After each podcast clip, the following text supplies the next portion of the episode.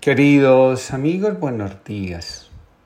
Comparto con ustedes la reflexión del día de hoy titulada Dios transforma la carencia.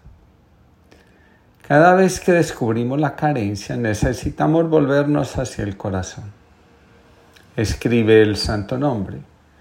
La carencia no es algo negativo, es el llamado de nuestra naturaleza original que nos invita a salir del exilio sin sentido cuando no sabemos cómo podemos ser felices, o cuando sentimos que tenemos todo para ser felices y no lo somos.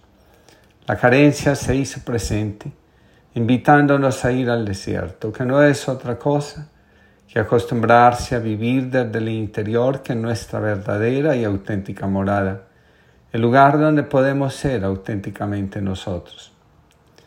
La carencia tiene muchos ropajes hace que nos vistamos de lo que no somos, porque su esencia es vivir afuera, en el mundo de la expectativa, de la negación o represión de nuestro auténtico ser. A constelaciones asistió un hombre que desde pequeño se había hecho la promesa de no disgustar a sus padres, de ser un niño modelo. Ahora se sentía atrapado. Le pesaba ser el niño que sus padres admiraban. En la infancia los padres fueron muy duros con el hermano mayor. Al hombre que consulta le parecía muy doloroso los castigos a los que su hermano era sometido por ser desobediente. Le ensordecían las palabras cargadas de reproches e impotencia de sus padres.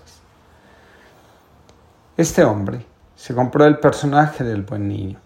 Ahora experimenta la carencia y siente que es la hora de ser el mismo no sabe qué hacer con su personaje porque no sabe ser otra cosa que el niño que se gana toda la admiración de sus padres. Ante la aparición de la carencia, podemos anestesiarnos, distraernos, adormecer el ansia que comienza a agobiarnos, ir a nuestro corazón, a nuestro interior. Después de tanto tiempo de estar alejados de Él, no es una tarea ni fácil ni cómoda Muchos temen enfrentar el vacío y prefieren seguir con el personaje, que si bien ha permitido alcanzar la aprobación de, sus de los padres, también está ahogando el alma y su anhelo más profundo de ser ella misma. Nadie regresa solo a su corazón. Es importante saber quién nos puede acompañar y cómo vamos a hacer el viaje, porque no solo se trata de atravesar el desierto, sino también de enfrentar todos los peligros que en él hay. El desierto es un lugar tanto de vida como de muerte. Nadie puede estar seguro de ir al desierto y salir con vida de allí. Muchos prefieren seguir aferrados a sus ídolos, construir sus propios becerros de oro, consolidar los sistemas de creencias limitantes antes que encontrarse con el Dios, que como dice el maestro Eckhart, viene a nuestro corazón sin imágenes intermedias o sustitutas sentir que falta algo en nuestra vida, nos pone, como dice Dolores Alexandre, en una situación de precariedad existencial. Muchos se ponen en camino y buscan la vida. Otros se llenan de temor y se paralizan. A veces se dejan morir. La carencia cuando encuentra un buen lugar en nuestra vida hace que participemos de la realidad cotidiana del ser humano la vulnerabilidad. Muchos ante la vulnerabilidad se muestran como personas fuertes, duras, agresivas e intimidantes.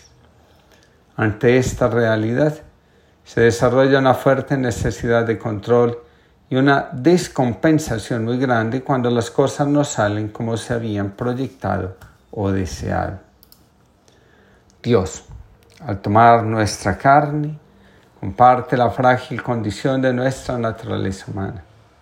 De esta forma, nos revela que una fragilidad asumida es fuente de mucha fortaleza. Quien entra en estado de carencia no sale de ella en las mismas condiciones en las que se encontraba al principio. La mujer samaritana, por ejemplo, sale del estado de carencia descubriendo el manantial de agua viva consciente de ser una auténtica buscadora de Dios y convertida en una auténtica evangelizadora y como dice Dolores Alexandre, por su testimonio, la mujer samaritana logra que muchos se acerquen a Jesús y crean en Él. Jesús le revela a la samaritana que el amor de Dios es un don que se entrega gratuitamente. No hay que hacer ningún esfuerzo para tenerlo, solo hay que acogerlo y permitir que habite en nuestro corazón. La samaritana tiene la tarea de permanecer en el amor de Dios porque ahí puede dar mucho fruto. José el esposo de María, al darse cuenta de que su prometida está esperando un hijo y desconociendo cómo sucedieron todas las cosas, desea apartarse en silencio y dejar a María. ¿Qué hacer ahora? La carencia mueve los hilos de nuestra vida y puede llevarnos a tomar decisiones que si bien son justas, no corresponden definitivamente al plan de Dios, a su voluntad para con nosotros. A la samaritana, Jesús se le aparece Jesús en el brocal del pozo. Ahora, a José se le aparece el ángel del Señor en sueños. Dios, a su manera, responde a la carencia de estos dos seres humanos. José toma en serio el mensaje del ángel, convierte a María en su esposa y al niño lo adopta como hijo, siendo para él un padre ejemplar. Solo en la medida que disponemos el corazón para que Dios entre en él, podemos salir de la carencia. El samaritano, un hombre con una identidad negativa a causa de su etnia, encuentra en el camino a un hombre herido. Para este hombre, la carencia está reflejada en tener que llevar sobre sus hombros su pertenencia y sentirse excluido a causa de su origen. En el camino, el samaritano ve a un hombre herido y descubre su verdadera identidad. Dice Dolores Alexandre, la misericordia que lo habitaba le ha hecho comportarse como prójimo de quien lo necesitaba para continuar viviendo. Recibe de Jesús un nuevo nombre, el que tuvo compasión. El joven rico y el escriba compartían el deseo de alcanzar la vida eterna. A ambos, Jesús los invita a vivir en el desapego. La verdadera identidad se encuentra cuando superamos la avaricia, la ambición y la codicia. Ninguna de las tres es capaz de inspirar la bondad, la empatía, la misericordia y la compasión. Al contrario, como dice León Tolstoy, nos llevan al orgullo, a la astucia y a la crueldad.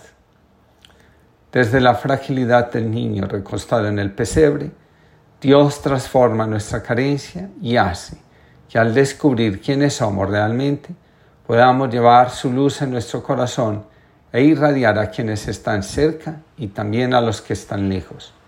Solo hay que permitir que Dios nos tome de la mano y a través de Jesús nos ayude a ser nosotros mismos. Está cargado el tiempo de promesas y nosotros a vueltas con el tedio. Anda el futuro lleno de esperanzas, pero andamos sumidos en la bruma. ¿Qué nos pasa? Que ya no nos reímos a pesar de saberte a nuestro lado. ¿Qué sucede? Que solo conjugamos el, el júbilo en pretérito olvidado. Se nos ha puesto voz de plañidera, tristes profetas de este presente incierto. Si acaso, por un rastro de confianza, volvemos a adentrarnos en tu reino. Si bajamos la guardia ante los otros y dejamos que suene la alegría, si soltamos las cargas que nos atan, tal vez descubriremos que aún bailamos que tu luz ilumina los rincones donde andaba extraviada la inocencia, que tu fuego aún estalla en nuestro seno. Al fin tu son de amor y de justicia nos volverá cantores de evangelio. José María Rodríguez Olaizola.